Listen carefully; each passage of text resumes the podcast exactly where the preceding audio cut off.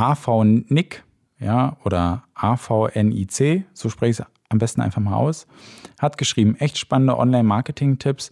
Carlos YouTube-Kanal und sein E-Mail-Newsletter sind bereits mega hilfreich. Für Anfänger und für Fortgeschrittene. Ich finde auch, dass man Carlo inhaltlich prima folgen kann. Nicht zu schnell, nicht zu langsam. Echte und qualifizierte Inhalte.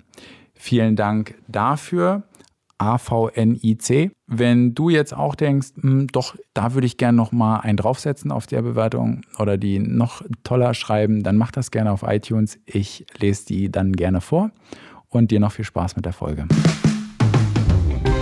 Ich möchte dir ein bisschen was über das Marketing Flywheel erzählen, am Beispiel von Amazon. Die Folge ist wie ähm, die anderen, ich sag mal, sozusagen eine Wikipedia-Folge. Ja ähm, ist analog zu einer Serie, die ich auf YouTube veröffentliche, Online-Marketing-Strategie, wo ich einfach erkläre, wie ich Online-Marketing-Strategien für Kunden aufbaue, dass man das so ein bisschen versteht oder nachvollziehen kann oder selber machen kann, wie auch immer.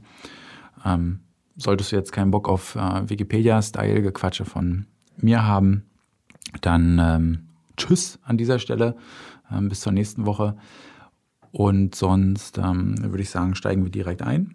Und zwar ein wunderbares Beispiel für so ein Flywheel ähm, oder was gerne genommen wird, ist immer Amazon. Ne? Vielleicht erstmal am Anfang, was ist eigentlich so ein Flywheel? Letztendlich sagt man dazu immer, es ist so eine Art Schwungrad. Ja? Sobald das einmal ähm, zum Laufen kommt, beschleunigt sich das halt selbst, aus sich heraus selbst. Ja?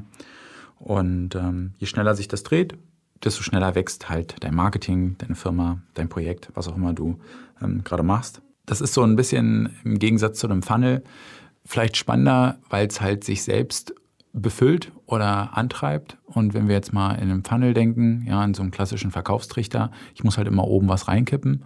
Und die Idee von einem Flywheel oder dem, dem Schwungrad ist halt, dass sich das zum Teil auch selbst befüllt ne? ähm, und sich selbst antreibt. Das ist so ein bisschen die Abgrenzung. Und dadurch, es geht nicht immer, muss man auch sagen. Ja, also man kann jetzt nicht pauschal sagen, ja, das kann man ja überall anwenden. Na, aber an einigen Stellen geht das sehr wohl. Und da ist das schlau, darüber nachzudenken, wie kann ich das für meine eigene Marketingstrategie umsetzen. Und naja, ich, man könnte das jetzt auch nochmal so ein bisschen ähm, physikalisch, ähm, ja, ich sag mal, erläutern, ne, dass man beispielsweise sagt, ne, also wie, wie entsteht das Momentum oder wie wird das definiert? Ne? Es dreht sich halt um die, oder es geht halt um die Drehgeschwindigkeit, die Reibung und die Größe und des Gewichts. Ne? Und ähm, das kann man aber alles auch ganz gut zum Marketing überleiten. Also was für ein großes Rad drehe ich hier? Ja, ist ja auch klar, je größer das Rad und je schwerer, ähm, wenn man jetzt Amazon nimmt, äh, da passiert am Ende auch wesentlich mehr. Aber das heißt nicht, dass ein sozusagen bildlich gesprochen ein kleines Rad nicht auch gut funktionieren kann was können wir jetzt hier ähm, mitnehmen? Ja? Also letztendlich bei Amazon und das, also guck dir das Video an, wenn du das irgendwie noch ein bisschen tiefer sehen möchtest, weil das ist besser, wenn man es sich visualisiert. Ich will dir aber das Beispiel von Amazon noch mitgeben. Ja? Amazon, wie, wie, wie macht das Amazon? Amazon sagt halt, okay, wir bieten haben, muss man auch sagen, ist ja jetzt auch nicht mehr so. Wir bieten ähm, geringe Preise an. Geringe Preise sorgen dafür, dass User zu uns finden, ja, weil ähm, die Menschen halt preissensitiv sind. Das heißt, es kommt mehr Traffic, relevanter Kundentraffic auf unsere Seite. Das wiederum führt dazu, dass wir natürlich das Volumen steigern. Gesteigertes Volumen hat Attraktivität für weitere Händler. Ja? Und ähm, weitere Händler heißt dann wieder, dass ich bessere Skaleneffekte habe und meine Kostenstruktur verbessern kann. Das heißt also, wenn ich als Amazon Lager baue und habe geringe Preise für meine Produkte, zieht das mehr Menschen an. Diese Menschen, die dann auf die Webseite kommen, kaufen dann entsprechend mehr, ja, weil die Preise halt gut sind, was wieder dazu führt, dass mehr Händler zu mir kommen, die dann natürlich mein Warenlager mit noch mehr Produkten ausfüllen. Ja. Das hat wieder den Vorteil, dass mein Warenlager besser ausgelastet ist. Sprich, ich habe wieder einen Preisvorteil, dadurch, dass die Fläche halt auf den Meter günstiger ist. Und das kann ich wieder weitergeben, ich sag mal, auf Preisbasis.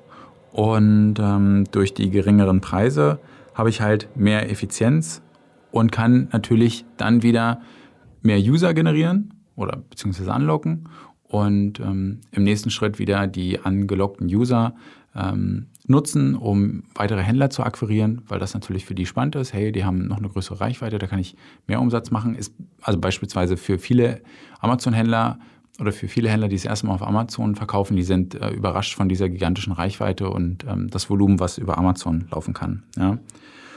Und so führt das dann halt weiter. Ja. Also ich habe wieder mehr Händler, ich kann wieder besser mein Warenlager auslasten. Ähm, und das Besondere bei Amazon war ja, Amazon hat ja immer das reinvestiert. Deswegen ist Amazon jetzt dort, wo Amazon ist, wo alle drüber gelacht haben. Ja, in Deutschland, oh Gott, die machen keine Gewinne, das ist ja äh, katastrophal. Ja, ähm, das äh, hat sich, glaube ich, ganz stark geändert, weil Amazon halt gesagt hat, okay, bevor wir jetzt Gewinne abschöpfen, bauen wir lieber noch ein zweites Warenlager. Was du jetzt konkret daraus lernen kannst, um hier jetzt auch wieder nicht das äh, ewig lang zu machen, ist folgendes: Jede Verbesserung kommt dem Kreislauf zugute ja, und fördert sozusagen das Wachstum. Das heißt, für dich die Customer Experience solltest du als Grundlage nehmen, wenn du jetzt äh, Dienstleistungen anbietest. Ne? Also dann kann es ja auch eine Customer Experience geben. Ja? Je entspannter und cooler die ist für den Kunden, desto besser ist das natürlich. Das gleiche geht natürlich auch für Online. Äh, so hat es ja Amazon vorgemacht. Und das solltest du als Entscheidung für äh, oder als Grundlage für alle Entscheidungen und Handlungen nehmen. Ja? Ähm, dann solltest du natürlich viel experimentieren. Da kommst du nicht drum rum, aber das ist ja der Grundtenor in Online-Marketing.